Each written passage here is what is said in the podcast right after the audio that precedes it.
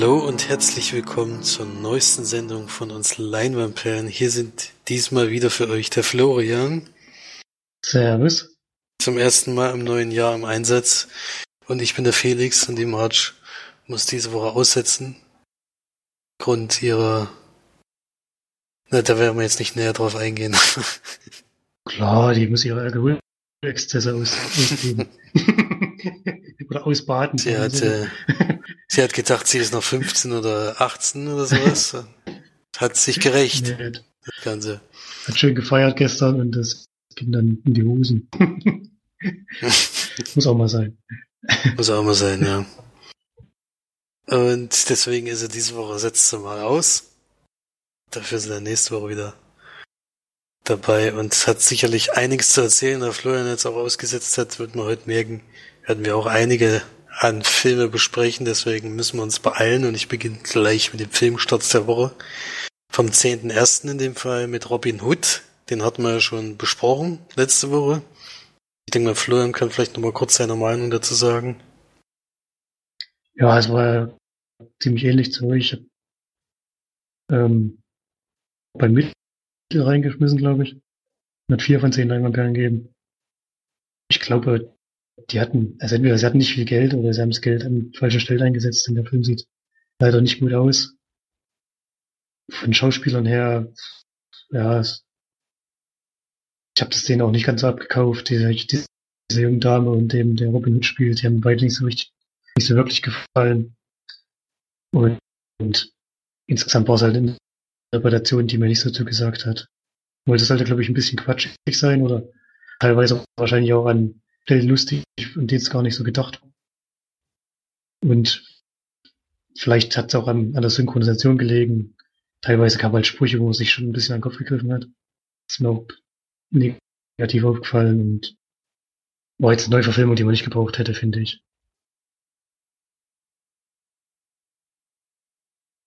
Das definitiv. Da sollte man lieber den alten Film nochmal gucken. Oder den Trickfilm von Disney. Die sind auf jeden Fall besser.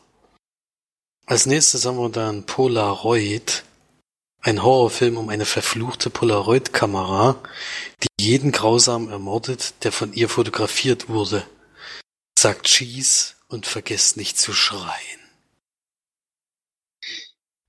Bin ich sehr gespannt, die, wenn ich den Tipp richtig interpretiere von der Stuttgarter Sneak, morgen. Wahrscheinlichkeit groß, dass der Film dort kommt und dann bin ich auf die Meinung gespannt. Von dem Film habe ich sehr wenig gehört, außer dass der schon seit Ewigkeiten, dass es den schon ewig gibt eigentlich. Ja, hatte ich nämlich ungefähr vor anderthalb Jahren oder sowas auf meine Leihliste gelegt. Und der wurde ständig und ständig verschoben, so als würde der einfach direct to DVD kommen und jetzt kommt er auf einmal doch ins Kino. Also der Film müsste eigentlich schon ein bisschen älter sein. Ja, bin ich gespannt, ob das was wird.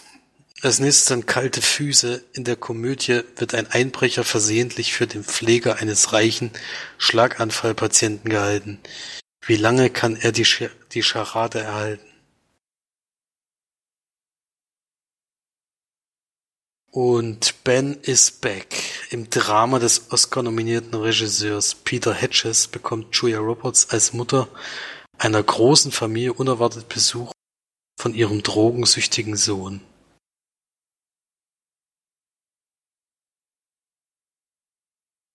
Habe ich auch noch gar nichts von gehört.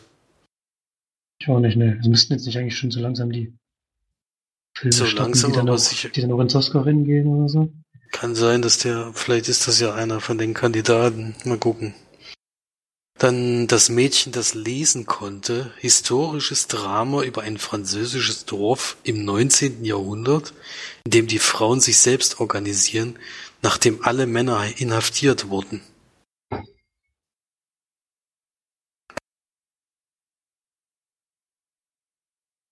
Adam und Evelyn. Andreas Goldstein verfilmt den gleichnamigen Roman von Ingo Schulze über ein ostdeutsches Paar, das im Spätsommer 1989 mit der Wende konfrontiert wird.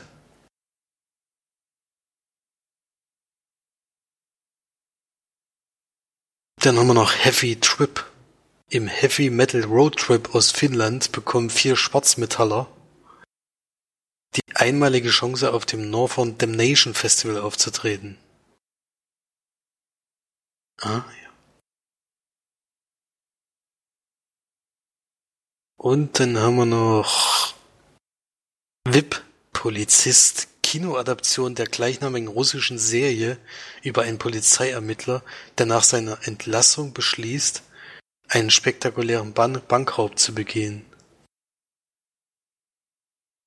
Nach seiner Entlassung Polizeiermittler, der anscheinend mal im Knast saß, wenn ich das hier richtig interpretiere.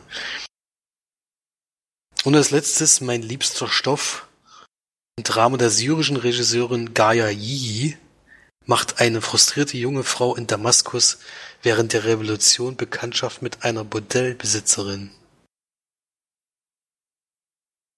Hm. Okay.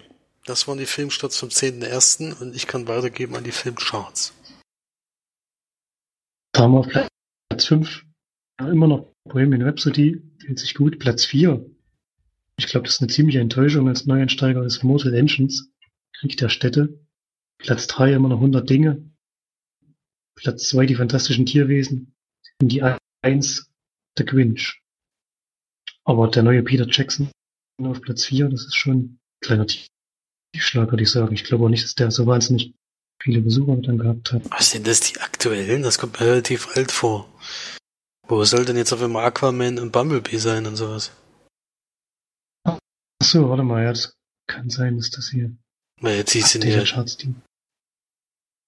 Kann, also das können auf jeden Fall nicht die aktuellen sein, weil das klingt ja, sehr suspekt. Das würde mich jetzt sehr ja, wundern, wenn Aquaman erstmal direkt von 1 wieder rausfliegt. Kann man nachrecherchieren. Ja. Dann kommen wir mal zu der Kategorie Sneak-Filme. Und da gibt's eine Premiere, denn ich glaube, wir haben noch nie eine Sneak besprochen, die schon drei Wochen alt ist und damit eigentlich schon fast keine Sneak mehr ist, aber er kommt erst Ende Januar ins Kino. Deswegen ist es immer, kannst du auch gerade vor ein paar Tagen gesehen haben. Und es geht um plötzlich Familie. Ja, ist ein Film mit äh, Mark Wahlberg und Rose Byrne in den Hauptrollen. Die spielen ein junges Ehepaar, Mitte, Ende 30, denke ich mal. Und die restaurieren immer Häuser und verkaufen sie dann weiter für einen höheren Preis, kaufen die also relativ billig, motzen sie auf und verkaufen sie dann weiter. Und die beiden sind kinderlos und irgendwie kommen sie jetzt in eine Phase ihres Lebens, wo sie mitbekommen, dass sie halt schon ein gewisses Alter erreicht haben, jetzt noch ein Baby zu kriegen und dann von kleiner auf auf, aufzuziehen, das kommt ihnen schon fühlt so ein bisschen zu spät vor.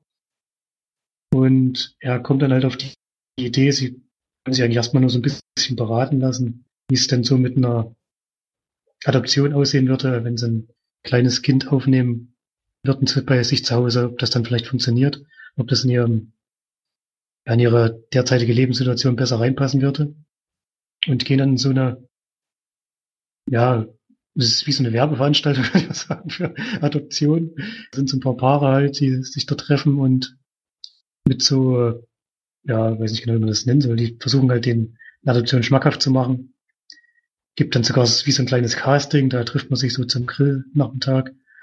Und da kommen halt Kinder hin, die aus Kinderheim, die man sich anschauen kann und kann halt gucken, mit wem, ja, kommt man jetzt schon ganz gut klar oder so in den paar Stunden, die man da jetzt gemeinsam, die man gemeinsam verbringt bei wem könnte man sich vorstellen, äh, sie bei sich aufzunehmen. Das machen die beiden auch mit und finden aber irgendwie niemanden so richtig, der zu ihm passen könnte. Und unterhalten sich mit so einem auch noch relativ jungen Mädchen, aber eben schon im Teenageralter, also weiß ich, 13, 14, so was würde ich sagen. Die stehen immer so ein bisschen abseits, weil die halt die Leute im Kinderheim sind, die eigentlich nie genommen werden. Und eher so die Kinder zwischen drei und sechs oder so, oder vielleicht noch acht Jahre. Aber keiner will halt Teenager nehmen, der schon, ja, wer weiß, wie viel erlebt hat und wahrscheinlich auch Schwierigkeiten macht, weil er sowieso gerade in ein schwieriges Alter reinkommt. Und mit der unterhalten sie sich und irgendwie merken sie halt, dass sie ganz gut zusammenpassen und dass sie, ja, sie sehr sympathisch finden, auch so ein bisschen, bisschen tough und so ein bisschen, ja, selbstbewusst. Und überlegen dann, was sie machen sollen. Da halten sie wieder mit dieser ja, mit der, vom, vom Jugendamt ist die wahrscheinlich oder so, ich weiß nicht genau, wie das in Amerika funktioniert. Bekommt dann mit, dass das halt nur ein, ein Kind von dreien ist, ist noch ein, glaube ich, vierjähriges und ein sechsjähriger oder achtjähriger Junge oder so. Ich weiß das Alter weiß ich jetzt nicht genau, wie das ist. Auf jeden Fall sind es dann drei Kinder. Und das ist natürlich dann eine Herkulesaufgabe, wenn man das wirklich übernehmen würde. Nehmt auch erstmal ein bisschen Abstand davon, aber merkt dann halt in den nächsten Tagen oder Wochen oder so, ich weiß nicht genau, ähm, dass sie das eigentlich schon machen wollen und holen die drei dann zu sich. Es ist in Amerika so, dass man nicht direkt adaptieren kann, sondern erstmal eine gewisse Zeit, die sagen so eine Testphase oder so bei sich zu Hause hat. Und es kann dann sein, dass das Jugendamt die einen wieder wegnimmt, wenn sie merken, man kommt nicht so richtig klar oder ähm, kann auch sein, dass die Eltern, die vielleicht verschwunden sind oder so, wieder einen Anspruch erheben, ihre Kinder zu sich zurückzuholen. Und dann beobachten halt die zwei mit den drei Kindern, wie sie versuchen miteinander klarzukommen und wie sie ja halt versuchen, ein normales Familienleben aufzubauen, sage ich jetzt mal. Natürlich mit vielen Schwierigkeiten, die sich dann da während des Films auch in den Weg stellen und ja, die auch nachvollziehbar sind, sage ich mal. Der Film, sieht man auch im Abspann, beruht auf ähm, einer richtigen Geschichte, also so ähnlich, würde ich mal sagen, ist es auch mal passiert. Und ich finde Teil der Film ist ein bisschen unterteilt in zwei Teile, äh, in drei Teile. Es ist erst ein bisschen so, ja, so rosa-rote Welt, dann kommt ein bisschen die dunkle Welt und am Ende hält die sich dann vielleicht wieder ein bisschen auf, wenn man sich vielleicht auch durchstellen, äh, vorstellen kann in dem Film. Der hat eine ganz schöne Stimmung, finde ich. Ist jetzt nicht so ein, es soll vielleicht eine Komödie sein, weiß ich nicht genau, oder eine Tragikomödie. Es ist nicht wirklich lustig, aber er ist immer so dass man ein ganz gutes Gefühl hat bei dem, was da passiert. Und dass man, ja, die dramatischen Elemente sind jetzt so, dass man halt eigentlich schon weiß, dass sie sich wahrscheinlich am Ende irgendwie auflösen werden oder dass da dann nochmal Dinge passieren, die ein bisschen in eine andere Richtung gehen. Ist halt so ein, so ein kleiner Feelgood-Movie, der aber eigentlich ganz, gut funktioniert, finde ich. Ist dann ein bisschen zu sehr rosa-rot in manchen Stellen. Das ist, fand ich leicht übertrieben. Aber macht schon Spaß und für eine Sneak fand ich den wirklich auch, auch gelungen. Kam auch im Kinosaal gut an und kann man sich gut, eigentlich ganz gut mal anschauen, finde ich. Und wird das so schwierig. Vielleicht ist sechseinhalb bis sieben Leinwandperlen geben. Ist ein schöner kleiner Film, den man ganz gut angucken kann, ohne dass man jetzt äh, zu viel Tiefgang erwarten sollte. Aber lässt sich halt gut anschauen. Hm, das klingt doch schon mal gar nicht so schlecht. Ich habe ehrlich gesagt, gedacht, dass das nicht so ein toller Film wird. Aber, also nach dem Trailer jedenfalls zu urteilen. Aber anscheinend ist das ja doch insgesamt ein ganz schöner Film. Ja, sehr schöne Szenen auf jeden Fall drin. Gibt natürlich auch Stellen, das ist ein bisschen übertrieben und so, aber kann man auch nachvollziehen. Für einen Film muss man es halt ein bisschen aufmutzen. Und, und ja, wie gesagt, halt so ein bisschen in drei Teile unterteilt, die verschwimmen halt nicht so richtig, sondern es ist erst gut, dann ist es schlecht und dann ist es wahrscheinlich wieder gut. Das ist halt so ein bisschen, ja, wie so in drei Akte oder so unterteilt. Hätte man vielleicht ein bisschen anders machen können, aber es funktioniert auf jeden Fall ganz gut, finde ich. Hm, das klingt schon mal gut.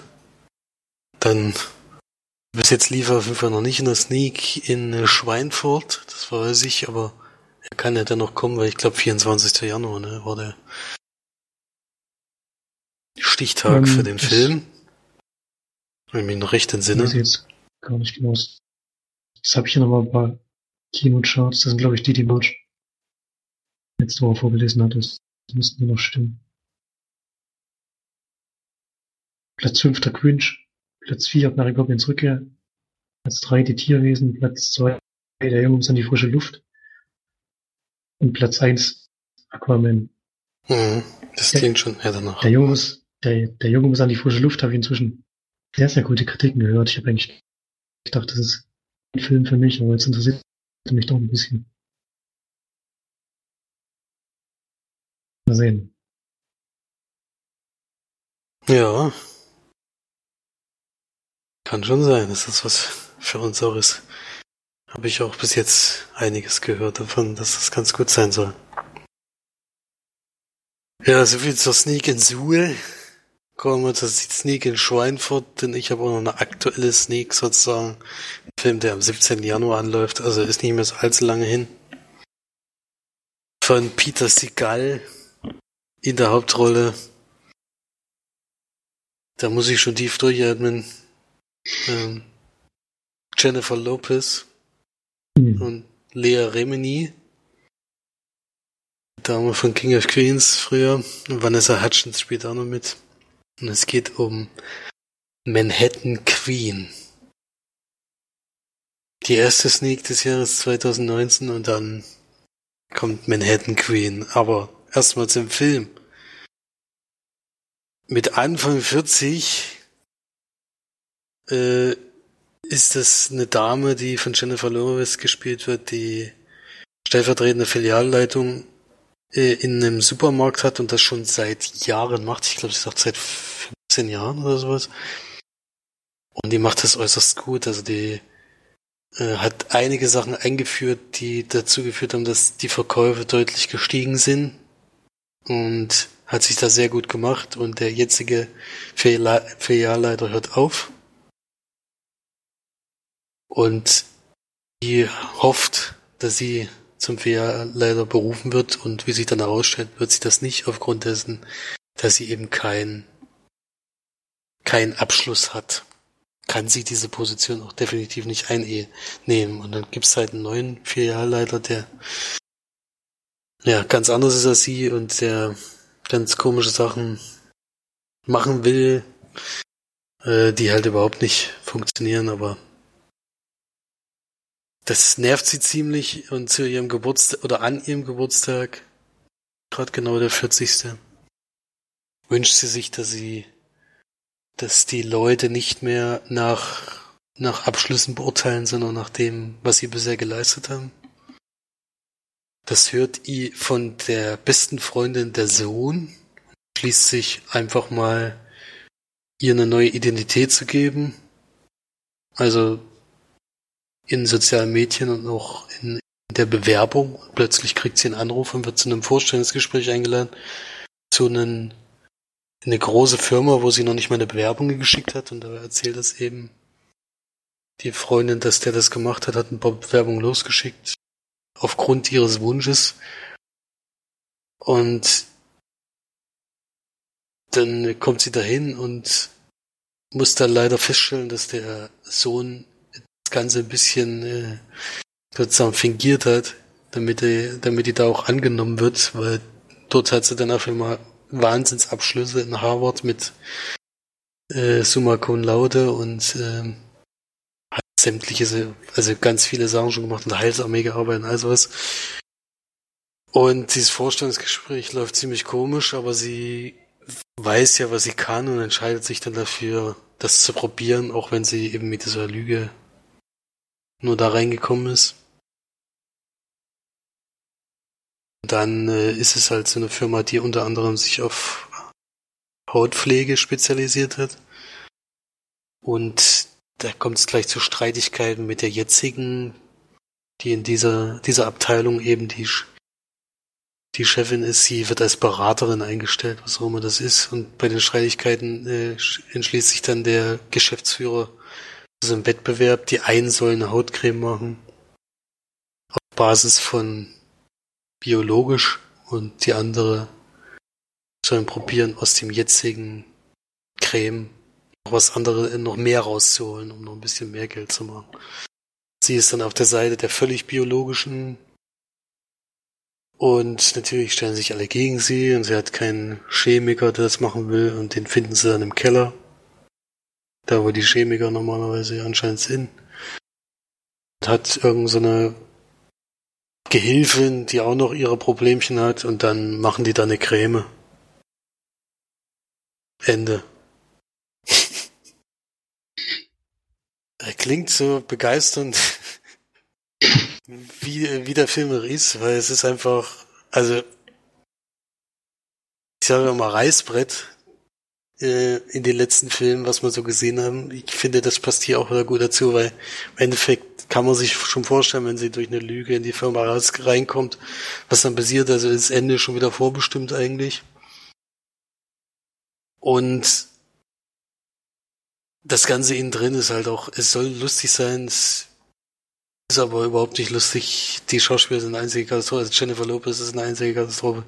Lea Remini hat ja leider inzwischen auch paar Operationen hinter sich, so dass sie einfach nicht mehr so aussieht, wie sie, wie sie mal aussah. Ich meine, nicht aufgrund ihres Alters, sondern aufgrund von Operationen. Das ist schon ein bisschen schade, wie sie inzwischen aussieht. Auch wenn sie ihr wahrscheinlich gefällt. Ist die die Konkurrentin oder was? Nee, sie ist die beste Freundin. Die Konkurrentin ist Vanessa Hutchins. Da gibt's dann auch noch einen mega Twist in der Geschichte, der auch nicht vorhersehbar war. Aber das, das verrate ich jetzt mal nicht. Ja, also ich weiß nicht, ist halt auch ein Frauenfilm, deswegen war es sowieso nichts für mich. Ähm, aber ich kann mir beim besten Willen nicht vorstellen, dass es Damen besonders gut finden können. Es gibt zwar ein paar Stellen, wo man vielleicht lachen kann, aber ansonsten sind das alles diese Witze, die man auch schon auch schon kennt und ach, so obskure Sachen, der die Leute sind einfach in sich ein bisschen abgedreht und das soll dann auf Dauer die, die Komik ein bisschen hochhalten. Nee, es sind, es sind wahnsinnig viele Sachen, die ich da angreifen könnte. Es war halt einfach nichts für mich und äh, kann nur hoffen, dass den kein anderen das nicht bekommt, weil es ist schon was, wo man wo sich echt nur in den Kopf greift die ganze Zeit und fragt, warum er jetzt diese weite Strecke auf sich genommen hat, um so einen Schrott zu sehen. Ja, wo ich den verpasst habe, da kam nämlich, glaube ich, am 30. in das Sneaken zu. Ja, Aber also muss man nicht, muss man definitiv nicht gucken. Es ist alles klar von Anfang an. Und es ist total langweilig und es ist, es ist Ende, ich finde das Ende ist besonders bezeichnend, weil das Ende ist jetzt nicht, naja gut, nee, das kann ich nicht verraten. Aber es ist einfach äh, was, was, was hätte schon davor passieren können, ohne dass sie diese ganzen Märchen da jetzt auftischt, so könnte man es vielleicht sagen. Also der Schluss macht dann also den Film jetzt nicht geben müssen und sie hätte trotzdem das erreicht, was am Ende passiert sozusagen. Das ist schon den Film noch ein bisschen sinnloser. So. Und von mir äh, gibt es einen von zehn Leinwandperlen. Also für mich ist es nichts, eine Null ist es nicht ganz, weil ich dann doch mal gelacht habe und äh, es es bietet halt einfach nichts Neues und man muss, muss es einfach nicht gesehen haben. Es ist ein völlig überflüssiger Film. Muss man ganz ehrlich sagen. Deswegen von mir keine Empfehlung. Ja. So viel zur Sneak in Schweinfurt. Bin gespannt, was uns da nächste Woche erwartet. Für Filme. Zurzeit läuft ja nicht so wahnsinnig viel an, deswegen so nicht so wahnsinnig viele Optionen leider. Und Florian war aber nochmal im Kino und konnte sich jetzt endlich einen Film nachholen, den ich schon geschaut habe und wo ich, wo ich nicht gedacht hätte, dass er überhaupt Interesse dran hat. Aber jetzt hat er geguckt und da muss er jetzt klarkommen mit den mit der Buntheit des Films. Aber wie war denn für dich Spider-Man A New Universe? Ja, ich habe allgemein relativ viele, meine Verhältnisse relativ viele Animationsfilme diese Woche gesehen. Oder in den letzten Wochen. Ähm, es ist ja wie so eine neue Origin-Geschichte, könnte man sagen. Es ist halt eigentlich fast genau die gleiche Grundgeschichte, nur mit einem anderen Hauptcharakter. Das habe ich natürlich seinen Namen vergessen. Miles Morales, genau. Ähm, wird von der Spinne natürlich gebissen und kommt zu Kräfte, die, die er nicht kontrollieren kann und so. Es wird allerdings relativ schnell erzählt im ersten, ja, so in den ersten, ersten Minuten kann man fast sagen. Davor geht es ein bisschen um seine Familiengeschichte. Er sollte ums Internat von zu Hause äh, ist immer die Woche über im Internat in der Schule und hat einen Onkel, mit dem er ganz gut klarkommt und mit ihm passiert dann auch diese Geschichte mit dieser Spinne, bei der er gebissen wird. Und man bekommt dann so nach und nach mit, er ist auch nicht der einzige Spider-Man, den es überhaupt gibt. Natürlich nicht, denn Peter Parker gibt es ja auf jeden Fall. Mit dem passiert am Anfang des Films auch was, was ich noch nicht unbedingt verraten möchte.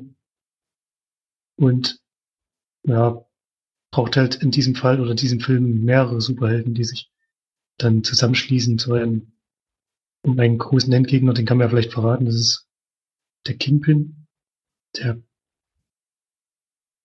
ja, Kingpin, der als großer Endgegner sozusagen in diesem Film auftritt, äh, den es dann zu besiegen gilt. Und wir beobachten nicht nur ihn, wie er so seine äh, Geschichte hat, sondern auch die anderen Charaktere ein bisschen.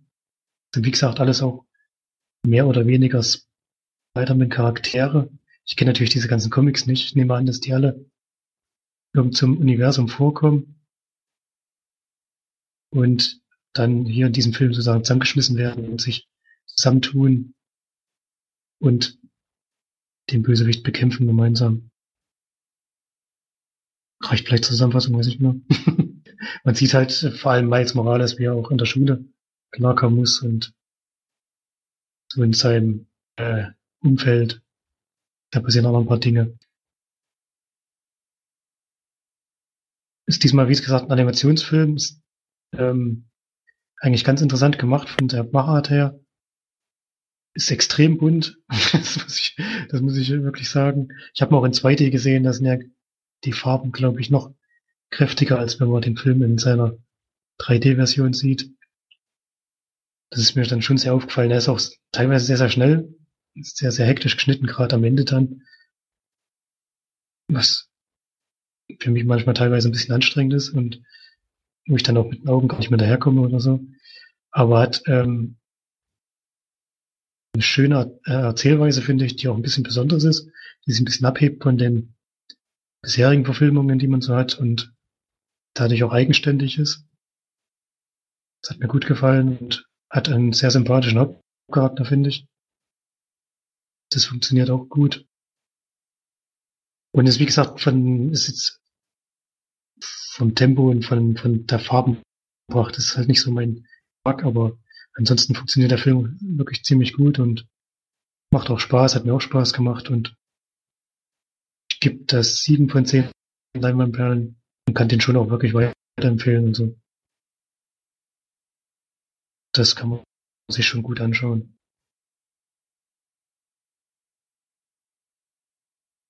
Ja, hatte ich ja auch schon gesagt, also finde vor Dingen, die Optik ist halt schon außergewöhnliches. Also schon der erste richtige Comicfilm, würde ich mal sagen, den ich bis jetzt gesehen habe. Äh, das, der Look hat naja, teilweise, das kannst, das kannst du natürlich nicht komplett durchziehen, aber es ist schon ein großer Teil davon, ja. Großer Teil, ja. Ist schon was Besonderes, ja, deswegen. Hat auch so eine Eigenständigkeit und das ist ja auch wichtig, denn Jetzt nochmal eine neue Verfilmung. Und jetzt hatten wir ja gerade das Spider-Man Homecoming, das Thomas zwei Jahre alt war, so, glaube ich. Mhm. War da natürlich direkt von Marvel. Das hier ist ja, glaube ich, von Marvel nur freigegeben. Ja, die Lizenz wird ja immer noch geteilt zwischen Sony und Disney. Also von ja. Marvel freigeben ist es ja sowieso, aber die ohne geht ja gar nicht. Aber irgendwie teilen die sich noch die Lizenz und die wollen natürlich trotzdem bisschen was vom Kuchen noch abhaben. Homecoming lief ja auch noch aus, unter der Marke Sony und nicht unter der Marke Disney. Hm. Naja, aber Disney kauft ja inzwischen so viel, das macht einem schon ein bisschen Angst. ja, weil gibt's anscheinend nur noch Disney, ich weiß es nicht. so langsam wird's schwierig. Gerade Fox, Fox Searchlight, Fox Searchlight hätte ich das war noch so, ein, so eine Produktionsfirma, die wirklich auch so kleine Filme unterstützt hat. Das ist ja jetzt nicht unbedingt was, worauf Disney sich spezialisiert. Das kann man nicht gerade behaupten. Hm. Ja. So gut kann man das bis jetzt nicht finden, was da passiert, aber naja. bisschen schade, weil es schon gut, wenn die sich unter, untereinander auch noch ein bisschen Konkurrenz gibt und nicht einer alles hat. Die Filme, die letzten Filme von Disney haben mich auch ehrlich gesagt nicht mehr so interessiert. Es kommt ja jetzt auch wieder schon zu viel, der ist echt. hat schon wieder überschüttet. Ja, ja grad, obwohl. Ich gesehen, dass, gerade gesehen, dass, ja. gerade gesehen, dass Dandy sogar noch seine Rolle im Film gesprochen hat. Wahrscheinlich sein letzter Auftritt oder so, denke ich mir. Dem er dann gestorben ist. Ich denke, wir werden schon noch in Avengers äh, The End, nee, End War oder so, wie er heißt. Keine Ahnung, der Bild sehen. da muss man eigentlich zugeben, dass der Trailer echt gut gewählt, äh, gut gemacht ist. Also den, den ich bis jetzt gesehen habe, den hatte ich jetzt war das nie. Das war schon erstaunlich. Das sah schon sehr gut aus, aber da muss man mal sehen. Das sind ja jetzt auch wieder zwei Filme Folge mit Captain Marvel und ich glaube nur einen Monat später oder so. Dann eben mit Avengers, der dann wieder einschlägt wie eine Bombe. Ja.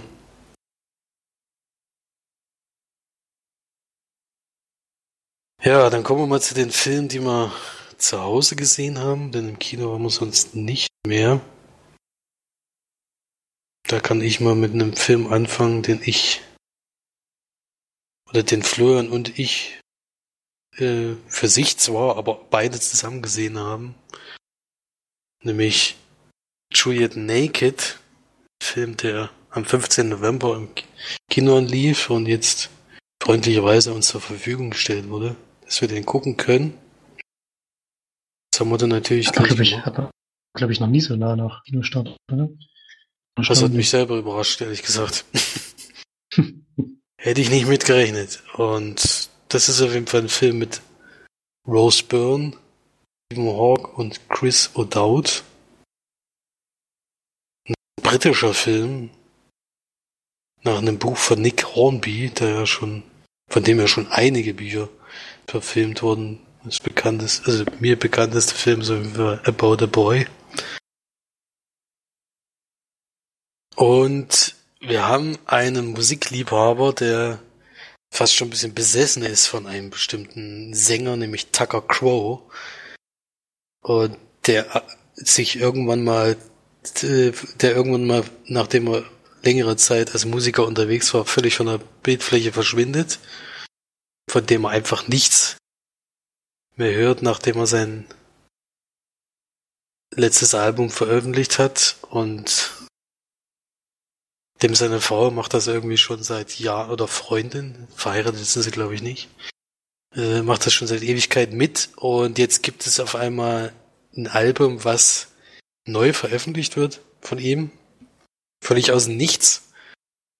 Und Juliet Naked nennt sich das, das sind einfach die Lieder nochmal in, in einer Unplugged-Version, glaube ich, von einem Album, was er sowieso schon gemacht hat. Und der schwärmt da so dermaßen davon, dass er jetzt völlig wieder in Trance äh, diese Musik die ganze Zeit anhört. Und sie ist so die Einzige, die sagt, na eigentlich ist das nicht besonders innovativ, besonders toll, wenn wir auch die Musik nochmal neu einspielt in einer anderen Version. Und kritisiert das dann auch auf seiner Fanseite als Einzige eben dagegen. Und darauf reagiert dann auf einmal Tucker, der echte Tucker Crow, der anscheinend das wohl wirklich verfolgt, was da auf dieser Seite passiert und schreibt sie einfach mal an und dann kommt es zu so einer Art Brieffreundschaft auf E-Mail-Ebene. Und da lernen sich die beiden ein bisschen näher kennen. Und ihre Beziehung zerbricht dann an einer gewissen Stelle und dann lernen die sich so ein bisschen kennen. Und dann kann man sich ja vorstellen, was so alles Mögliche passieren könnte. Ähm, ja, also es ist ein Film, der äh, hauptsächlich äh, also eigentlich aus Vorlesen von E-Mails äh, beschränkt die meiste Zeit und eben aus Gesprächen. Das kennt man so ein bisschen vielleicht aus der Before-Reihe, wo echt der ganze Film eigentlich nur aus einem Gespräch besteht. Das, das finde ich ist hier ein bisschen ähnlich, nur dass eben, dass eben brieflich gemacht wird, was dann schon eben was anderes ist, als wenn zwei Personen direkt miteinander reden. Äh, und es passieren dann auch noch ein paar skurrile Sachen, wo sie dann, es kommt natürlich irgendwo dazu, dass die beiden noch aufeinandertreffen werden und da passieren auch noch so ein paar Sachen.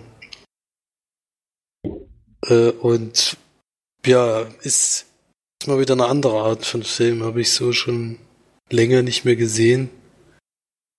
Äh, wo eben nicht auf irgendwelche Lügen aufgebaut werden, die dann irgendwann zu einem großen großen Auflösung führt, sondern wo einfach zwei Menschen sich kennenlernen und ja mit ihren Eigenheiten eben zurechtkommen müssen und sich auch eingestehen müssen, dass nicht alles richtig bisher gelaufen ist, was sie gemacht haben. Das war schon mal wieder erfrischend anders, sage ich jetzt mal. Äh, zur Wertung weiß ich nicht, äh, wie hoch, wie hoch ich das ansetzen kann, weil ich war jetzt nicht den ganzen Film überzeugt, aber ich fand es schon mal wieder eine ganz nette Romantik-Komödie, würde ich eigentlich gar nicht sagen, sondern es ist schon ein Kennenlernen-Film, wo zwei sich so ein bisschen zueinander finden, würde ich jetzt mal sagen. Also ich würde schon so, wenn man mit der Bevor-Reihe was anfangen kann, würde ich mal behaupten, kann man mit dem Film ja auch was anfangen. Ist aber nicht so gut wie der Dreiteiler. Der gefällt mir dann doch noch deutlich besser. Und gebt da sechs von zehn Leinwandperlen. Ich mochte den Film eigentlich ziemlich gerne. Ist so, dass vor allem in der Vergangenheit von Chicago einiges schiefgelaufen ist, was noch so nach und nach Licht kommt, ist das ein bisschen, ja, so eine typische Musikergeschichte, würde ich mal sagen. Da ist halt einiges in die Brüche gegangen und aus bestimmten Gründen hat er damals seine Karriere ziemlich abrupt abgebrochen. Die Gründe kommen natürlich auch ins Licht.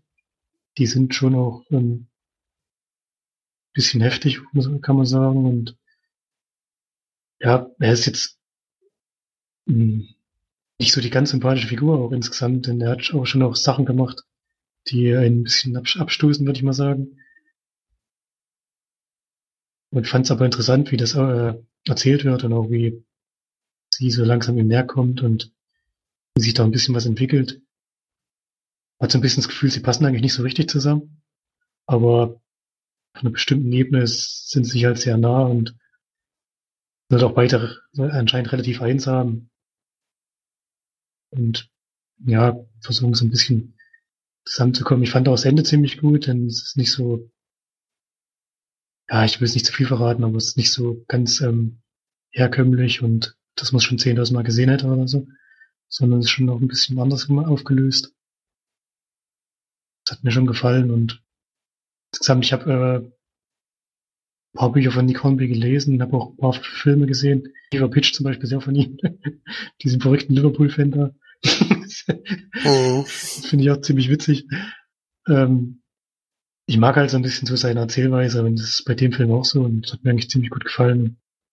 Ich würde den schon weiterempfehlen. Und gibt da siebeneinhalb Leinwandperlen und hat mir schon Spaß gemacht, vor allem den jetzt mal so einfach gucken zu dürfen, das war schon ganz cool. Ohne was dafür bezahlen zu müssen oder so als Rezension. Gerne mehr. ja, ist natürlich immer besonders erfreulich, wenn man sowas kriegt, von so zeitnah nach, nach Kinostart. Also dann noch vielen Dank dafür. Ist schon erstaunlich und ja, so viel denke ich mal zu Juliet Naked. Das reicht mal. Ich glaube, aus dem Kino ist es inzwischen raus. DVD und Blu-ray muss man bestimmt noch ein bisschen warten. Aber da kann man sich den ruhig mal angucken. Gut, dann hast du ja noch ein paar Sachen zu Hause gesehen. Vielleicht kannst du erstmal weitermachen. Ja, dann mache ich schnell die zwei äh, Animationsfilme, die auch schon besprochen wurden bei uns. Ich glaube auch mehrfach. Deswegen kann ich die relativ kurz abhalten. Einmal habe ich gesehen Vajana, ein Film von Disney. haben wir gerade ein bisschen kritisiert, aber an manchen Filmen kommt man ja doch nicht vorbei. Ähm, geht's um eine, ja, was ist die eigentlich? Irgendwie die Stammesnachfolgerin von so einem Insel, von so einer Inselbevölkerung, würde ich mal sagen. Und ihre Eltern möchten gerne halt, dass sie dann irgendwann mal das Zepter dort auf dieser Insel übernimmt. Sie fühlt sich aber immer irgendwie so ein bisschen zum Meer hingezogen. Und das Meer wird aus unterschiedlichen Gründen bei dieser, bei diesem Inselvolk als sehr gefährlich angesehen. Und sie soll immer wieder von dort weggerissen werden. Dann bekommt sie allerdings von einer Geschichte zu hören von ihrer Großmutter, glaube ich, mit der es darum geht, dass so ein, ja, wie es, ich weiß gar nicht genau, wie man es beschreiben soll. ähm, es wird eben was gestohlen, ein Amulett oder sowas, ich weiß nicht genau, was sehr große Macht hat, geht verloren auf dem Meer und ein, durch, dadurch wird auch ein Wesen ähm, beschworen, das sehr große Macht hat und ähm, die Inselstaaten auf diesem Meer ähm, nach und nach vernichten wird. Und nur wer dieses Amulett äh, wiederfindet und zu einer bestimmten Stelle bringen kann, der kann ähm, sozusagen die ganze Bevölkerung dieser, dieses Meeres ähm, retten. Und das möchte sie natürlich gerne tun und macht sich auf den Weg äh, was übers Meer,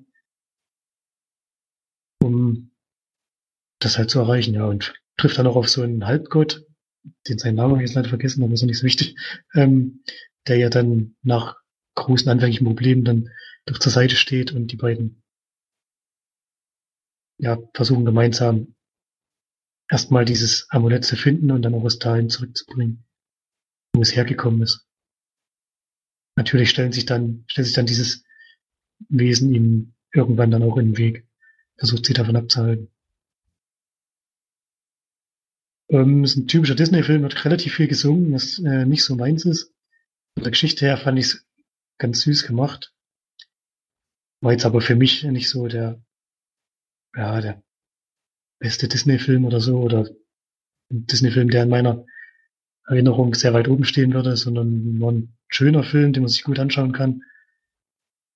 Aber ja, ich würde ihn zum Beispiel nicht nochmal schauen oder so, oder die Songs sind mir jetzt auch nicht unbedingt im Kopf hängen geblieben, so wie das bei manchen anderen Filmen war.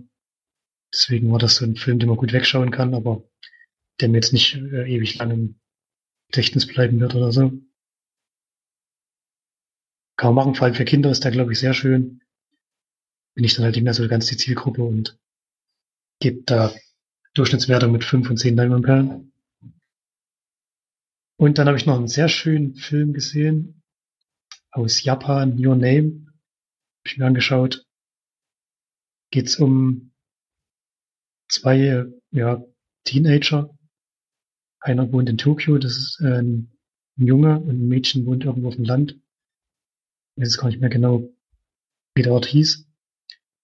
Die beiden, an bestimmten Zeitpunkten in ihrem Leben tauschen sie an manchen Tagen immer ihre Körper und müssen sich dann im Leben des anderen zurechtfinden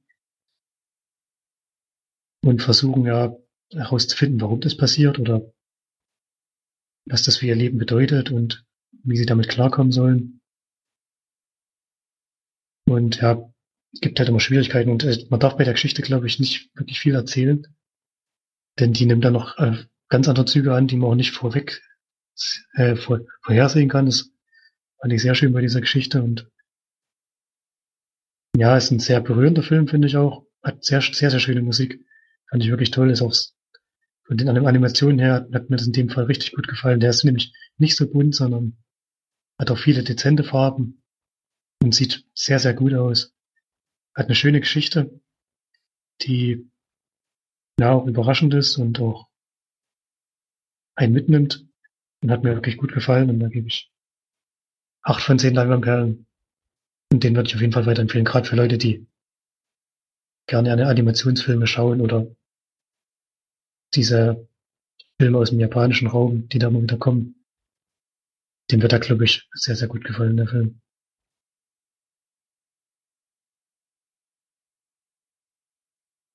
Ja, den hatten der March und ich auch schon hier besprochen.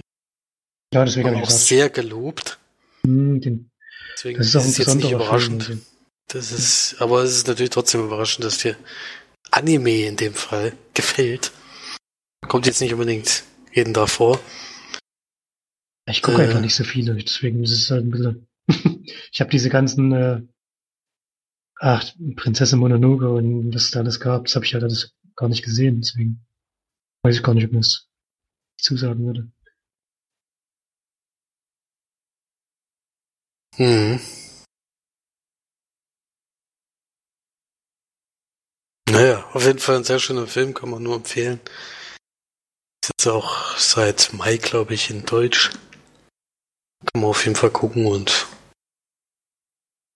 sicherlich irgendwann im Stream. Ist der jetzt schon im Streaming-Service verfügbar? Nee, Das weiß ich nicht, wir haben den auf DVD gehabt. glaube nicht. Also das wäre mir aufgefallen. Jetzt noch nicht. Ja, dann kommen wir mal zu einem Film, den ich noch gesehen habe zu Hause. Gibt's jetzt neu bei Amazon in der Flatrate. Das kann ich schon mal von vornherein sagen, falls jemand da Interesse hat. Äh, Ein Film, den ich lange auf der Leihliste hatte, aber dadurch, dass ich gerade nicht dem Online-Videothek meines Vertrauens angemeldet bin, kam der natürlich jetzt nicht mir zugesandt, sondern ich habe ihn da jetzt gesehen und der heißt Das schweigende Klassenzimmer von Lars Kraume nach einem Sachbuch von Dietrich Gastka. Und es geht um eine ostdeutsche Abiturklasse, die 1956 äh, nach einem ungarischen Volksaufstand im Unterricht einfach mal sich entscheidet, eine Schweigeminute einzulegen, um damit ihre Solidarität zu bekunden. Das machen die eigentlich nur so aus, ja, aus dem Affekt, also nicht ohne groß nachzudenken. Und ihr Lehrer nimmt das nicht gut auf, weil er denkt, das ist ein Test gegen ihn. Sie sagen dann natürlich nicht, warum dieser Protest stattgefunden hat. Dadurch kommt es eben auch zum Direktor und dann spricht sich das ziemlich schnell rum und es, es kommt auf jeden Fall zu, äh, zu großen Problemen für diese Klasse. Das, was sich so sehr aufbauscht, wo man eigentlich Anfang des Films nicht mit rechnen konnte, dass das so extrem ist. Und da hätten sie es wahrscheinlich dann am Ende lieber gelassen. Ja, ein Film, der, denke ich mal, deutlich machen soll und der auch sehr deutlich macht, dass äh, es schwierig ist, in so einem System zu leben, weil selbst eine Abiturklasse, wo ich glaube, die sind in dem Moment noch nicht mal volljährig, die das eigentlich so aus dem Affekt machen, wie es halt manchmal so ist. Du machst manchmal Sachen, die danach vielleicht, also im Endeffekt war es ja gar nicht schlecht, das was sie gemacht haben, aber in den Augen der der Politiker dort eben war das eben keine besonders tolle Aktion und deswegen kommt es da eben zu so großen Problemen. Es beruht ja auch auf einer wahren Geschichte. Und es ist schon erschreckend, wenn man das ansieht, wie das eskaliert sozusagen aus so einer völlig, völlig belanglosen eigentlich Aktion, die gar nicht dafür gedacht war, um irgendwie irgendjemanden damit zu provozieren. Was kann man noch sagen? Ähm, es sind fast alles nur junge Schauspieler, die ich so noch nicht kannte. Der Direktor ist ein bekanntes Gesicht und auch den, den Onkel, den sie da von einem immer besuchen, wo sie das Radio aus dem Westen hören können. Dadurch, dass sie inzwischen schon mitbekommen haben, dass die in Ostdeutschland die Berichte etwas gefaked sind, vor allen Dingen von dem Krieg, den sie eben da gerade mitbekommen aus Ungarn. Schließen sie eben dort immer das nachzuhören, äh, eben dort das Radio zu hören und dann kriegen sie eben auch das mit, was sie gar nicht mitkriegen sollen und dadurch kommt es erst überhaupt zu dieser Situation. Ne? Ja, ein schwieriger Film, weil man einfach nicht begreifen kann, was da, was, was aus so einer Aktion eigentlich wird. Ähm, das zeigt ziemlich deutlich, dass es eben in diesem, diesem System keine freie Meinungsäußerung gibt. Macht das ziemlich deutlich. Äh, die Geschichte ist auf sehr interessant. Was mir nicht so gut gefallen hat, ist eben, was man häufig bei deutschen Filmen kritisieren. Also es ist wirklich nicht so wahnsinnig toll geschauspielert. Es fällt manchmal schwer, den Leuten das abzunehmen, was sie da eben vor, mir vorspielen, weil es eben dann doch so aussieht wie, wie im Theater. Äh, das, weiß nicht, es kam mir nicht so besonders filmisch rüber. Sehr irritiert und manchmal rausgebracht aus dem Ganzen. Aber die Geschichte hat mich dann eben doch bei der Stange gehalten. Dadurch, dass er in der Flatrate verfügbar ist, kann man den auf jeden Fall mal angucken, aber es ist jetzt vielleicht einfacher, einfach den Wikipedia-Text dazu zu lesen oder überhaupt dieses Sachbuch vielleicht zu lesen, ich weiß nicht. Filmisch hat's mich jetzt nicht so wahnsinnig überzeugt, also es ging mir viel zu lang auch. Die Zeit verging irgendwie nicht und das war ein schlechtes Zeichen. 100, 111 Minuten, ja, das Ganze. Ja, also als Film, weiß ich nicht, kann ich nicht so besonders gut empfehlen. Aber die Geschichte an sich ist sehr interessant und kannte ich auch bisher noch nicht. Deswegen gebe ich da 5 von 10 Leinwandperlen. Aber eher für die, mehr für diese Geschichte als für den Film an sich leider. Ja. 1956 ist ja schon ewig, ja. Das ist schon ewig hier und sie ist sogar noch vor dem Mauerbau, also wo man eigentlich denkt, na gut, jetzt ist es noch, da, die konnten halt noch relativ problemlos in Westen reisen. Alles, da stand der, stand die Mauer noch nicht und die konnten dann noch Leute besuchen, also das, das, das spielt auch in Berlin. Es ging eigentlich, aber es wird dann ziemlich deutlich, warum dieses System dann irgendwann dazu übergreift, dass sie eben eine Mauer bauen und versuchen, die Welt von sich abzuschirmen, weil, weil da eindeutig eben die Nachrichten fingiert, die da kommen. Das ist schon erstaunlich. Ja. So viel zu das schweigende Klassenzimmer. Und was hast du noch zu Hause gesehen? Einmal, das kann ich ganz kurz machen, habe ich natürlich auch meine Hausaufgabe gemacht, habe einen Weihnachtsfilm geschaut. Und das war The Christmas Chronicles. Die gibt's auf Netflix. Das ist, glaube ich, auch eine Netflix-Produktion. Mit Kurt Russell als, als Weihnachtsmann. habe ich schon gesehen, ja, dass der da spielt. Ja. Äh, ist ganz witzig gemacht, ist äh, ja relativ leichte Kost, würde ich sagen. Hm, ist halt von der Geschichte her sehr ähnlich. Der Weihnachtsmann wird so ein bisschen gestört beim Geschenke austeilen. Da geht ein bisschen was kaputt und muss dann halt in dieser einen Nacht versucht werden von zwei Kindern oder Jugendlichen mit dem Weihnachtsmann zusammen äh, das wieder in Ordnung zu bringen und Geschenke noch rechtzeitig zu verteilen. Von der Story her sehr gewöhnlich, ist aber ganz witzig gemacht und kann man sich eigentlich ganz gut anschauen. Man darf jetzt aber nicht zu viel erwarten, also kann man der Weihnachtszeit mal machen. Ist jetzt natürlich dauert ein bisschen wieder, bis man den, bis es wieder in Kraft tritt, die Weihnachtszeit, aber er ist ja aber dann wahrscheinlich bei Netflix noch verfügbar, wenn es ein eigener Film ist, dann kann man das sich schon mal anschauen. Ganz witzig und ja, leicht wegzuschauen.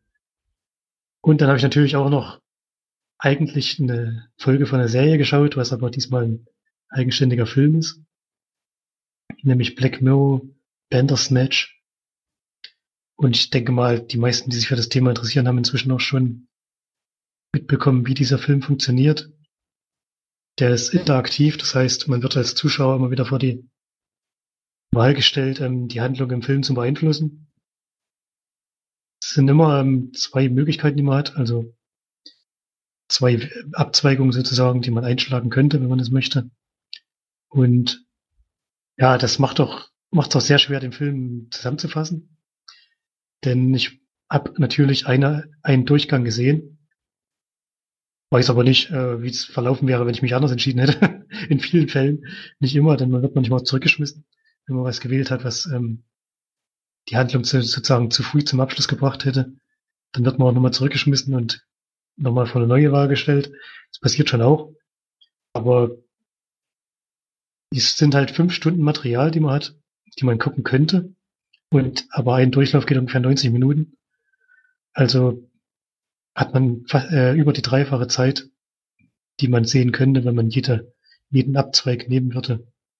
Das immer wieder nacheinander anschauen würde, sozusagen. Habe ich nicht gemacht. Ich denke mal, ich habe ungefähr zwei Stunden gesehen. Dadurch, dass man halt manchmal zurückgeschmissen wird und nochmal an einer anderen Stelle äh, anfängt. Hm, weiß natürlich nicht, ähm, inwieweit man wirklich riesengroßen Einfluss auf die Handlung hat. Oder ob es nicht dann so ist, dass man immer wieder an einer bestimmten Stelle rauskommt, an der man beim anderen Weg vielleicht früher oder später angekommen wäre. Das kann ich nicht ganz beurteilen. In der Story her ist so, wir haben einen jungen Mann, der seine Mutter verloren hat ziemlich früh und deswegen immer noch, ähm, ja, ja, der gibt sich auch ein bisschen so selbst die Schuld, geht auch zur Psychiaterin und gibt teilweise auch seinem Vater die Schuld. Bekommt man auch im Film mit, warum das so ist. Und er ähm, ist, glaube ich, gerade fertig mit der Schule oder so und ist ein bisschen eigenständiger Spieleentwickler. Und in der Stadt macht gerade so eine, oder expandiert gerade so eine Spieleproduktionsfirma für Computerspiele. Ich glaube auf dem Commodore 64 oder, oder sowas war das. Spielt also in den 80ern, das ist der Film. Und er geht dorthin und möchte gerne ein Spiel entwickeln.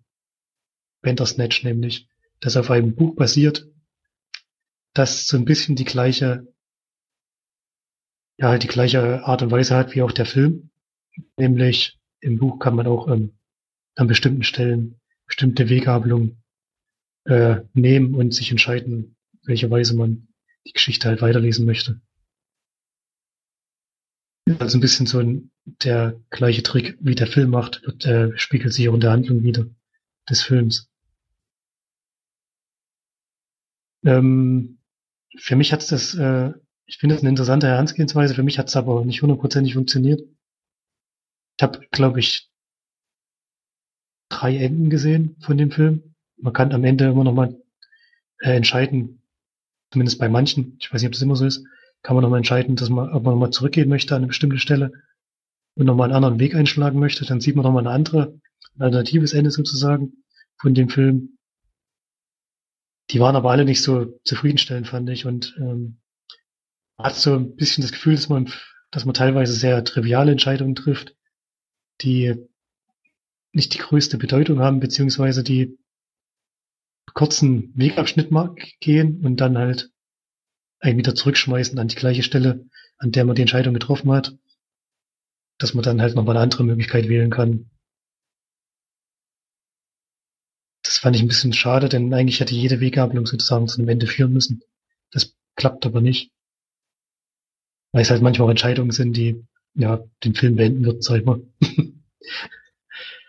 ähm, das ist eine ganz witzige Erfahrung, finde ich. Habe ich auch gerne gemacht und ich, also technisch funktioniert es wirklich sehr gut. Hatte man eine bestimmte, Zeit, ich würde sagen so sechs, sieben Sekunden oder so, um sich zu entscheiden. Ich weiß gar nicht, was passiert, wenn man sich nicht entscheidet. Das habe ich nicht, nicht ausprobiert. Wahrscheinlich wird es dann irgendwie Zufallsentscheidung oder fehlt den Weg, der halt für die Handlung besser ist, das weiß ich nicht genau. Ich habe mich immer für irgendeinen Weg entschieden und ähm, dann läuft es wirklich auch flüssig weiter. Also gibt keine ja, irgendwie Zwischenteile oder so, um das äh, technisch umzusetzen, sondern es funktioniert wirklich sehr flüssig und einwandfrei und ist schon eine interessante Erfahrung. Hat mich halt von der Story her, wenn man jetzt Black Mirror mal so nimmt, was es da schon für Geschichten gab und was da schon für Innovationen gab und in der Geschichte selbst halt nicht von dem, von der Aufmachung des Films, sondern in der Geschichte drin, war es halt diesmal von der Story her ein bisschen enttäuschend, fand ich. Ähm, war jetzt nicht so ja, war nicht so ein Wow-Moment dabei, den man bei vielen anderen Filmen hatte oder bei vielen Serienfolgen hatte. Das fehlt dem Film so ein bisschen und ja, ist halt, beschränkt sich halt dann in seiner Besonderheit darauf, dass er innovativ ist, äh, interaktiv ist und dass man halt Entscheidungen treffen muss. Was aber der Story halt nicht, nicht hilft, finde ich. Das fand ich ein bisschen schade, ja. Trotzdem würde ich natürlich jedem empfehlen, das auszuprobieren. Wie gesagt, auf Netflix. Wer Netflix hat, sollte es auf jeden Fall mal machen. Und wird da so sechs von zehn Leinwandperlen geben. Macht auch Spaß, aber wie gesagt, es fehlt halt ein bisschen, bisschen was in der Story, um das dann auch, ja, einem, einem so ein bisschen schmackhaft zu machen, sag ich mal. Es, teilweise sind halt Entscheidungen, wo ich denke, warum muss ich die jetzt treffen? Denn beides ist irgendwie für mich, entweder es, war, es waren sehr ähnliche Sachen. Zum Beispiel kann man ein Beispiel machen, man kann seinen Computer zerschlagen oder über seinen Computer Tee drüber schütten. Also in beiden Fällen denke ich mal, dein Computer ist unbrauchbar, deswegen sind es für mich triviale Entscheidungen, die ich nicht treffen muss oder so. Das finde ich ein bisschen komisch. Und die Story hat, hat mich halt nicht ganz abgeholt. Aber trotzdem, schaut es euch selber an. Ist, ist was Besonderes und deswegen sollte man es auf jeden Fall gemacht haben.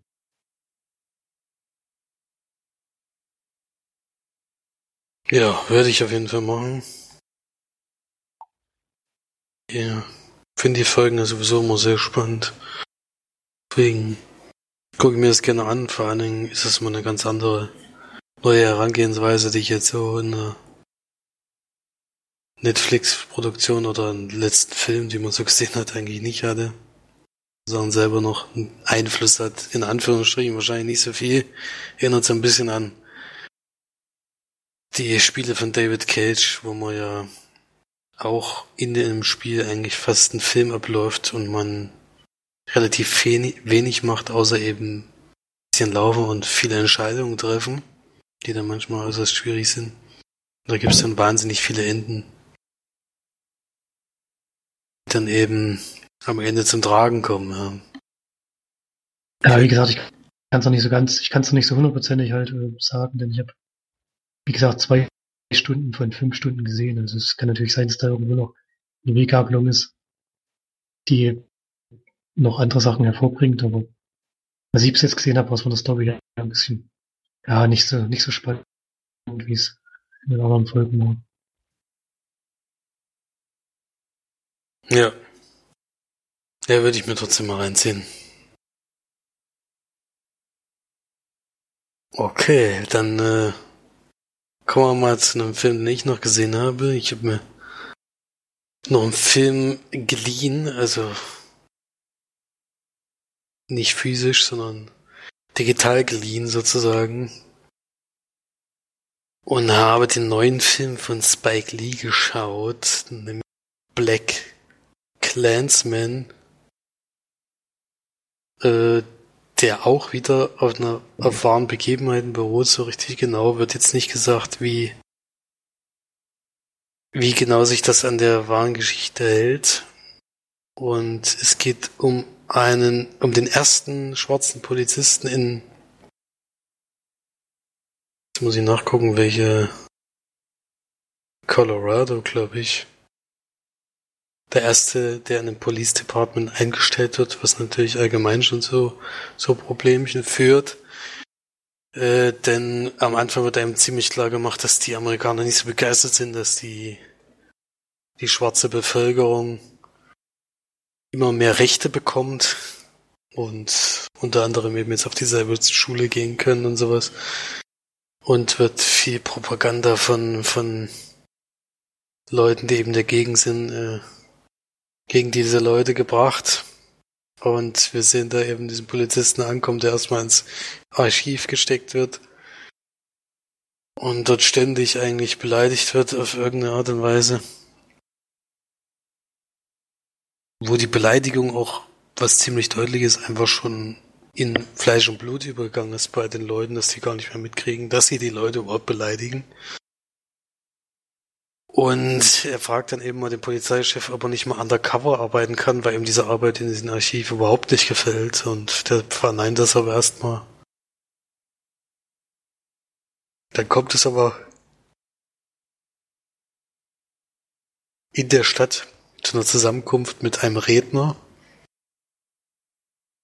der für die, für die, so ein Black Panther, wie man den nennt, hier eben vor den Leuten spricht und der so ein bisschen die Leute, äh, ja, sich für die Rechte der, der schwarzen Bevölkerung einsetzt und so ein bisschen ja, die zur Revolution, nicht Revolution, sondern zur Demonstration aufruft, die sie eben machen sollen und eben aufmerksam machen sollen.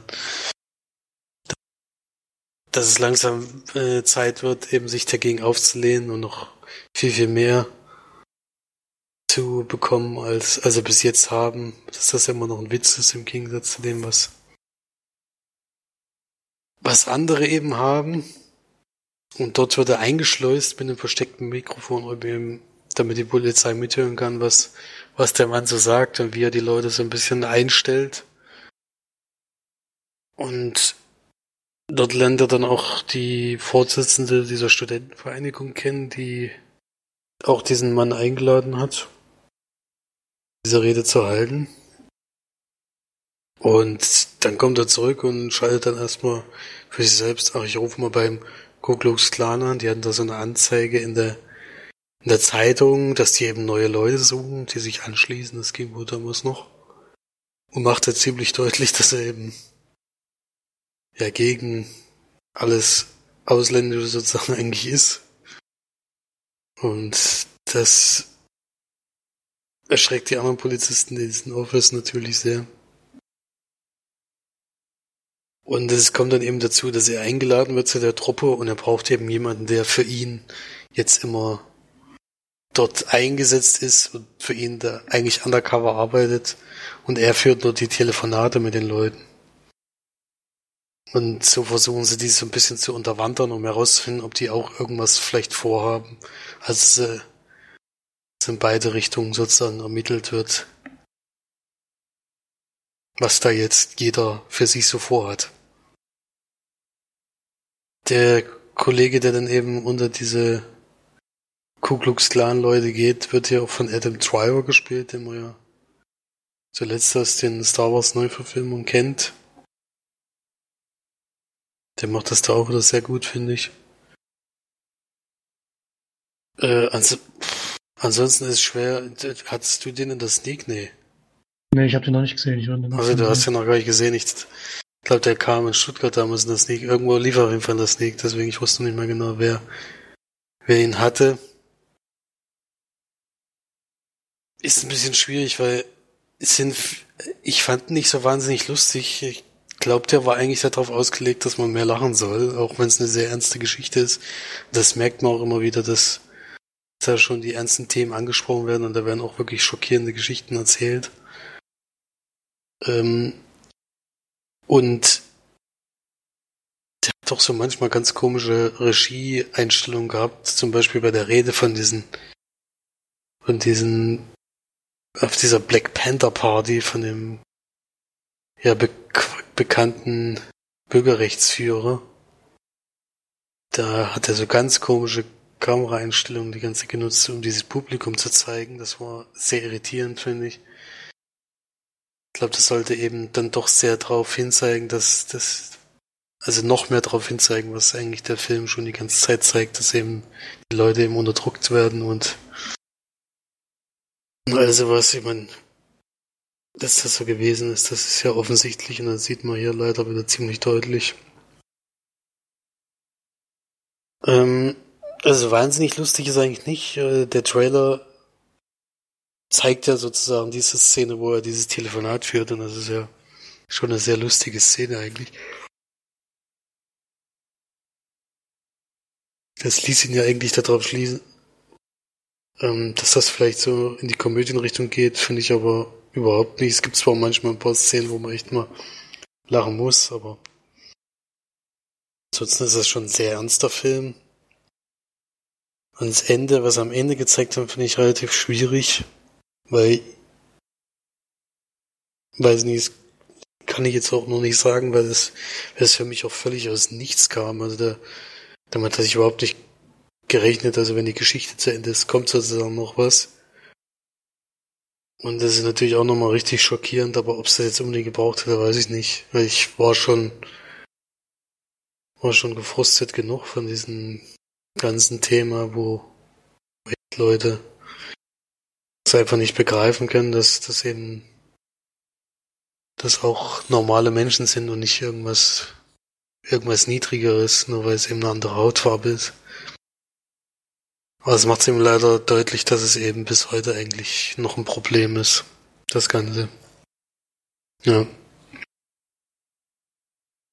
Also als Film, man kann den gut gucken. Da mich jetzt nicht großartig gelangweilt, geht zwar auch relativ lang, aber hat doch viel zu erzählen, finde ich. Ich fand ihn jetzt nicht so toll, wie ich gedacht hätte. Also mich interessieren solche Geschichten eigentlich immer sehr und nehme mich auch immer sehr mit. Das war zwar hier auch so, aber so ganz überzeugt war ich nicht und gibt da sechs von zehn Leinwandperlen. Ja. Kann ich nicht bedingungslos empfehlen, leider. Hatte ich mir ein bisschen mehr erhofft.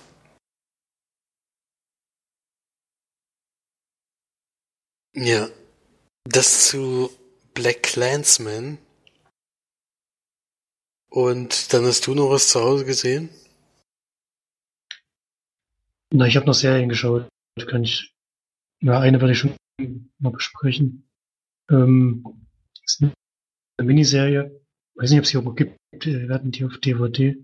Äh, 11, 22, 63 heißt die. Ist nach einem Roman von Stephen King, den ich aber glaube ich nicht gelesen habe. Der Anschlag heißt er. Und ja, die Prämisse des Films ist, ähm, in so einer Kleinstadt in Amerika natürlich in Maine, wie alle, wie alle Geschichten von Stephen King in Maine spielen. Ähm, es gibt ein kleines Diner. Da haben wir Chris Cooper als Schauspieler, der dort ähm, das Diner führt. Und James Franco ist ähm, Lehrer in dieser kleinen Stadt und ist anscheinend ganz gut mit äh, dem Dinerbesitzer befreundet. Und die treffen sich dort und der, ja, Chris Cooper bricht zusammen und merkt, er, er ist schwer krank und wird wahrscheinlich nicht mehr lange leben. Und da öffnet dann äh, James Franco, dass in dieser, in diesem Diner eine Stelle gibt, an der man äh, in, der, in die Vergangenheit reisen kann, nämlich nach 1960, ich weiß nicht mehr genau welcher Tag dort, aber ist auch nicht so wichtig. Auf jeden Fall kann man nach 1960 zurückreisen und die Chris Cooper Figur, ich habe jetzt leider seinen Namen vergessen, ähm, hat sich zur Aufgabe gemacht, das Attentat auf John F. Kennedy zu verhindern, was eben am 22.11.1963 stattfand. Und sozusagen drei Jahre dort in der Vergangenheit zu bleiben, um dieses Attentat zu verhindern und ja, die Welt dadurch zu verbessern.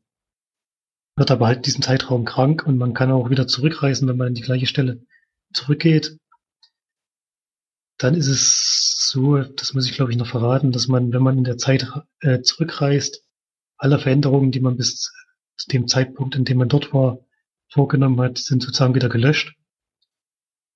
Und wenn ich wieder nach 1960 zurückgehe, fange ich wieder an der gleichen Stelle an und ähm, kann halt wieder von vorne anfangen mit dem, was ich dort verändern möchte. Und James Franco übernimmt dann natürlich diese Aufgabe und versucht in dieser Serie herauszufinden, herauszufinden, beziehungsweise es gibt ja, glaube ich, schon, nur er ist schon relativ sicher, wer das, oder es ist, glaube ich, sogar bewiesen, wer das Attentat verübt hat. Er soll halt diese Person ausspionieren, herausfinden, was der für Motive hat und versuchen, das Attentat auf Kennedy, Kennedy zu verhindern. Ähm, geht auch Folgen die Serie. Mal, ich glaube, eine knappe Stunde immer. Kann man also ganz gut durchgucken, finde ich. Von der Story her fand ich es zwar interessant, ist aber ein bisschen komisch aufgebaut, so dass wir ersten drei oder vier Folgen 1960 sind. Und dann gibt es aber halt sehr, sehr große Zeitsprünge, um natürlich auch voranzukommen und ähm, näher an das Datum des Attentats zu kommen. Und dadurch ist das alles sehr, sehr komprimiert. Und ähm, geht dann 1962, 1963 weiter. Und ich finde die James Franco-Figur verhält sich halt nicht, äh, nicht immer konsequent in dem, was sie vorhat und in dem, was, was sie erreichen will, gefährdet dadurch auch sehr, sehr viel von dem, was eigentlich, was eigentlich ja geschafft werden soll, durch, ja, kann man ja verraten, durch eine Liebesgeschichte, die sich da entwickelt in der Zeit. Die hat meiner nach viel zu, einen viel zu großen Raum eingenommen und hat halt so ein bisschen von der eigentlichen Handlung abgelenkt und hat halt auch die Hauptfigur von dieser Handlung abgelenkt und, hat, und dadurch entwickelt sich halt auch entwickeln sich halt auch sehr große Probleme in dem Vorankommen beim, bei seinem Ziel eigentlich. Ich konnte den Charakter da nicht so ganz nachvollziehen. Und ja, wie es dann am Ende sich auflöst, möchte ich natürlich verraten. Es geht auf jeden Fall zu dem Datum, um, um den es im, Prinzip auch geht, an dem dann dieses wichtige Ereignis stattfindet. Und was dann dort noch passiert und was danach noch passiert, das möchte ich natürlich offen lassen. Ja, man kann sich die Serie eigentlich ganz gut anschauen. Wie gesagt, ähm, ganz, finde es schade, dass der Hauptcharakter so ein bisschen, ja, an Stärke verliert durch seine Handlungsweise. Er hat da noch so einen Helfer, den er zwischendurch mal aufgabelt, wie das, wie das alles äh, zusammenhängt. Das muss man sich dann mal selbst anschauen, das möchte ich gar nicht vorwegnehmen. Gibt schon einige Handlungsstränge, die auch mit dem Attentat nichts, nichts zu tun haben, die so ein bisschen noch so ein paar Nebengeschichten auftun. Ähm, ja, ist ganz interessant gemacht, aber da bin ich nicht komplett überzeugen. Also zwischendrin ist ein bisschen, also wirklich ein Tempo verloren und dann, es dauert halt, ich meine, sie haben sich einen Zeitraum gewählt über drei Jahre, das war wahrscheinlich in dem Buch schon so. Das war eigentlich unnötig, denn man hätte ja auch einfach, man konnte ja sozusagen den Zeitpunkt, in den, in den er zurückgeschmissen würde, frei wählen. Man hätte das ja auch in einem Jahr zum Beispiel komprimieren können, das hätte meiner Meinung nach vollkommen gereicht. Und dann wäre es auch ein bisschen zügiger vorangegangen, denn diese drei Jahre zieht es halt sehr auseinander. Und anfangs äh, versucht er halt nur so Ermittlungsarbeit zu machen, die aber auch nicht so, ja, die nicht so spannend rüberkommt. Deswegen quält man sich so ein bisschen rein in die, Serie, aber von der Story her fand ich schon interessant und ich wollte auch unbedingt wissen, wie es ausgeht und wie sich das Ganze am Ende dann entwickelt und deswegen habe ich es auch zu Ende geschaut muss ich halt durch so ein paar Folgen muss ich halt wirklich so ein bisschen durchkämpfen. Die nicht so spannend geworden sind, leider. Aber es zum Beispiel auch von J.J. Abrams ähm, produziert. Und ja, man kann sich auf jeden Fall anschauen. Man darf nur nicht ähm, zu viel erwarten, sage ich mal.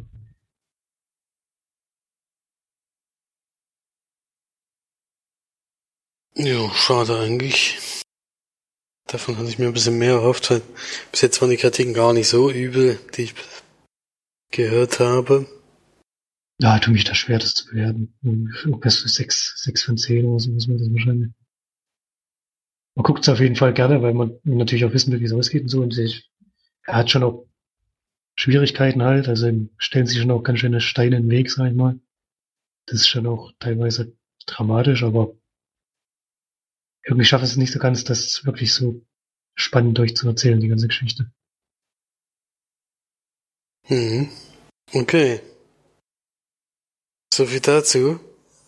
Dann komme ich zu meinem letzten Film, den ich gesehen habe. Auch ausgeliehen. Digitaler Form ausgeliehen und geguckt, nämlich Vollblüter. Der Film ist von Corey Finlay und der hat auch das Drehbuch dazu geschrieben und ist ein Thriller. Ähm, und es geht um eine Geschichte in Connecticut, in der Vorstadt. Und es ist so, dass sich zwei Damen nicht kennenlernen, sondern sind Freunde von früher, die sich aber wohl nach längerer Zeit wiedersehen, jedenfalls relativ wenig in den letzten Jahren miteinander zu tun hatten. Und die eine Dame ist, wer lebt bei einem sehr reichen Stiefvater äh, und ist ein bisschen herablassend, äh, schon ein bisschen eingebildet und die andere, ja, bisschen anders drauf, also kann man ganz schlecht beschreiben. Äh, ihr merkt man schon an, dass sie schon ein bisschen gestört ist, sag ich mal. Also kann das jetzt schlecht an was festmachen, weil ich finde eigentlich, dass man eigentlich mit allen, was man zu diesen Filmen sagt, schon zu viel verrät. Also man sollte sich damit so wenig wie möglich Wissen da reinbegeben, weil das schon, weil das schon anders verläuft, wie man sich so solche Filme eigentlich vorstellt. Auf jeden Fall kann man so zusammenfassen, dass die beiden sich ein bisschen zusammenraufen, aber irgendwie nie so eine richtige Freundschaft miteinander haben alle beide zu ihre Problemchen und die äh, das Mädchen, was diesen reichen Stiefvater hat, äh, hat eben große Probleme mit ihm. Also er will sie so ein bisschen loswerden, hatten wir immer das Gefühl. Und ihre Mutter kriegt das gar nicht so richtig mit oder lässt sich von ihm so ein bisschen einlullen. Und es ist dann so, dass dann die Freundin von, oder die Dame, die, mit der sie sich jetzt so wieder so ein bisschen anfreundet, eben vorschlägt, äh, wie wär's denn, wenn wir den umbringen? Ja. Viel weiter möchte ich da gar nicht erzählen, weil viel mehr musste, wusste ich auch nicht. Ich kannte nur das Bild und also das, das, das Plakat davon und wusste, dass das der letzte Film ist äh, mit Anton Jelchin, also die letzte Rolle, die er übernommen hat, bevor er eben verstorben ist.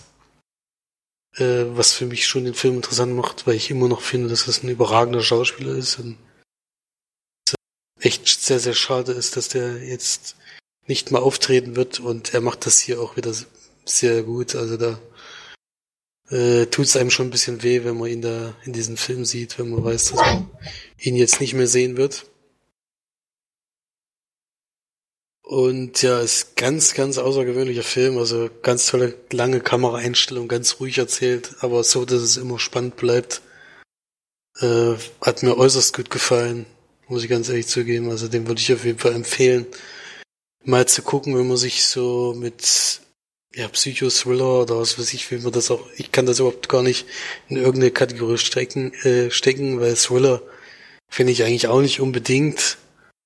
Ist schon eher so ein, so ein ganz eigenes Genre, so ein bisschen und ist wirklich außergewöhnlich gut gedreht mit überraschender Musik auch drinne, die da völlig im ersten Moment deplatziert irgendwie ein vorkommt, aber dann irgendwie auch Sinn macht und arbeitet mit vielen One-Takes, äh, die aber nicht allzu lang sind. Also man muss sich jetzt nicht hier einstellen auf sowas wie Victoria oder sowas, sondern es sind immer kürzere Strecken, wo eben die Leute wirklich verfolgt werden sozusagen von der Kamera. Es wird öfters eingesetzt und es sieht alles wahnsinnig gut aus zwei sehr, sehr gute Schauspielerinnen. Also Olivia Cook spielt die eine, die fand ich ja sowieso schon seit Ready Player One äh, sehr spannend und in dem Film hat sie jetzt auch mal so eine so eine fast so eine Hauptrolle, die wirklich schwer ist zu spielen. Die andere Dame wird von Anna Taylor Joy gespielt, die eben zuletzt in Split zu sehen war. Die macht das auch sehr gut und ja, also für mich ein außergewöhnlich guter Film. Kann ich nur empfehlen, mal zu gucken und ich gebe da neun von zehn Leinwandperlen. Ja, habe ich schon auch Bock drauf. Ich habe öfter mal gehört, dass der sehr gut sein soll. Den hast du jetzt wahrscheinlich schon vor längerer Zeit geliehen, oder? Mm, ja, das war auch nicht. Es war wieder eine andere Seite, wo ich das geliehen. Ach so. Ich gucke immer mal, wo, wo Sachen im Angebot sind und da gab es den mal günstig sozusagen auszuleihen. Ja, den habe ich jetzt nicht auf, auf Amazon Prime geliehen, zum Beispiel. Ja, äh, wird allgemein wirklich gut besprochen. Dadurch habe ich es eigentlich auch erst mitbekommen, weil unter dem Titel kann man sich eigentlich gar nicht so wahnsinnig viel vorstellen. In welche Richtung das Ganze geht. Ähm, deswegen war ich sehr positiv überrascht und war vor allen Dingen froh, dass ich wirklich wenig wusste, weil das ist schon interessant, was da das Ganze da abläuft. Ja. Ja, sehr zu empfehlen. Gut. Dann haben wir, glaube ich, alles geschafft, wenn ich mich jetzt nicht täusche. Ja, war ein bisschen was. Haben wir, haben wir einiges besprochen, ja, deswegen, äh, aber wie gesagt, du hast ja letzte Woche ausgesetzt, deswegen häuft sich da natürlich auch ein bisschen was an. Und es gab halt jetzt ein paar Filme, die ich dann auch mal sehen wollte, deswegen habe ich das dann auch gleich durchgezogen. Und gab es denn Kommentare zuletzt? Ich denke mal nicht, weil wir sind ja ziemlich nah an der an dem Erscheinungstermin. Ich hatte letzte Woche wenig Zeit, um diesen Podcast dann auch fertig zu machen. Nee, Kommentare hat man nicht. Ich ja, habe natürlich, hab natürlich gehört und ähm, ja, bin gerne zurück.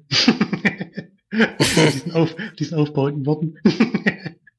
Wie immer freundlich und so vorkommt, das, das kennt man ja schon. Ja, aber ich kann das jetzt zum Glück einordnen, deswegen passt das schon. hab mehr gelacht, als es mich irgendwie gestört hat. ich musste auch äh, wieder lachen, wo ich es dann beim Schnitt gehört habe. Muss ich ehrlich zugeben, ich konnte mich gar nicht mehr an alles erinnern, was wir da von uns gelassen haben. Äh, den englischen Part fand ich auch sehr amüsant, muss ich sagen. Ja. Ja, kann man genau. mal reinhören. Wie bei jeder Fernsehfolge. das stimmt. Das muss man sowieso.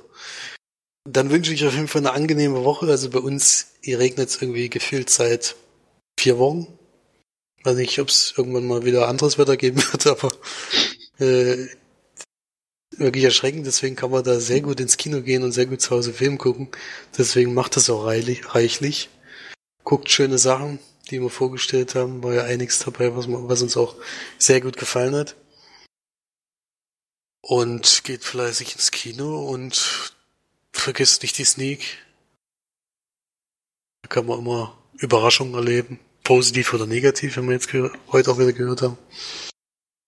Und hören uns hoffentlich nächste Woche wieder, dann auch zum ersten Mal im neuen Jahr in Komplettbesetzung, will ich mal hoffen. Ich weiß es nicht, ob es dann vielleicht irgendwann auch mal geplant wird, eine Jahresrückblicksfolge zu machen oder die einfach mal in eine Folge mit aufzunehmen. Vielleicht wäre das sinnvoll, sich auch mal darauf vorzubereiten, weil es ist ja dann jetzt auch schon Januar. Ja. Dann habt eine gute Woche und bis zum nächsten Mal. Tschüss. Tschüss.